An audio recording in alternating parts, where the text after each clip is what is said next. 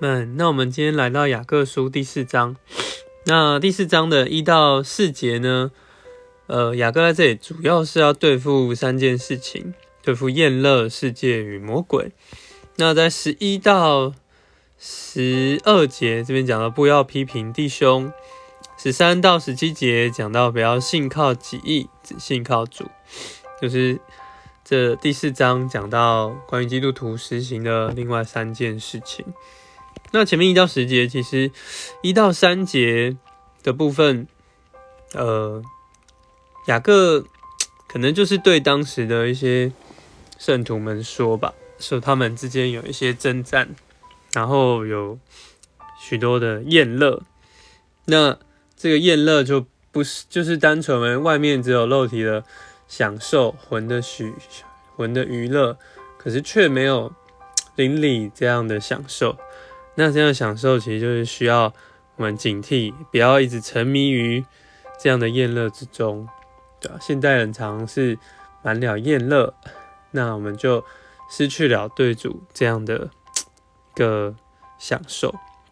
那所以四节又提醒我们，与世界为友，就是与神为敌。这节就非常的提醒我们。五节说。他使其居住在我们里面的那灵恋慕，以至于嫉妒。这是雅各他唯一一次在这里提到的那灵。那这那灵呢？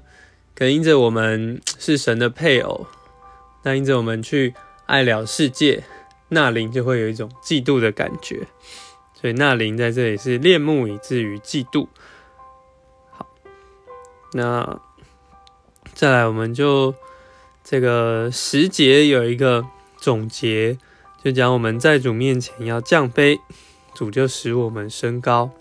那十一节开始呢，就提到我们不要彼此批评，不要来审判弟兄，因为这个十二节讲设立律法者和审判者只有一位，那其实就是我们的主耶稣，我们这位神，只有他。能够救人，有资格能够审判人，所以我们其实没有什么资格来审判我们的邻舍。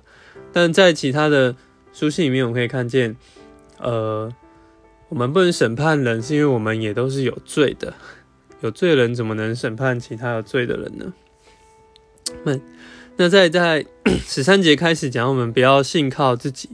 十四节就提到，呃，我们原本是一团雾气。出现少时，随后就不见了。